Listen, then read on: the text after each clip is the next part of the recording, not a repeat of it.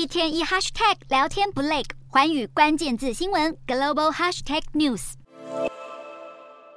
俄罗斯佣兵组织瓦格纳集团发动兵变失败，至今已接近一个月。而自从事件爆发后，瓦格纳首脑普里格金的去向就一直是外界瞩目的焦点。而十九日，普里格金的相关 Telegram 频道发布了一段影片，显示他目前人在白俄罗斯，并且正在欢迎瓦格纳战士的到来。由于影片有相当可信度，外界都认为这是普里格金发动兵变失利后首次公开亮相。而他也在影片当中语带嘲讽地提到俄乌战争。虽然画面中无法清晰地看见普里格金与部队的互动，但光听声音就能感受到瓦格纳集团的士气并没有因为兵变的失败而受到重挫。普里格金的语气和态度也不像一位失势的军官，也难怪不少人认为瓦格纳集团确实对俄国总统普丁的政权构成巨大挑战。对此，英国秘密情报局局长摩尔十九日揭露，普丁确实是别无选择，只能跟普里格金达成协议，才得以终结上个月发生的兵变行动。摩尔也提到，普里格金是普丁一手创造出的人物，如今却给俄国政府惹得一身腥，甚至发起兵变，成为背叛者，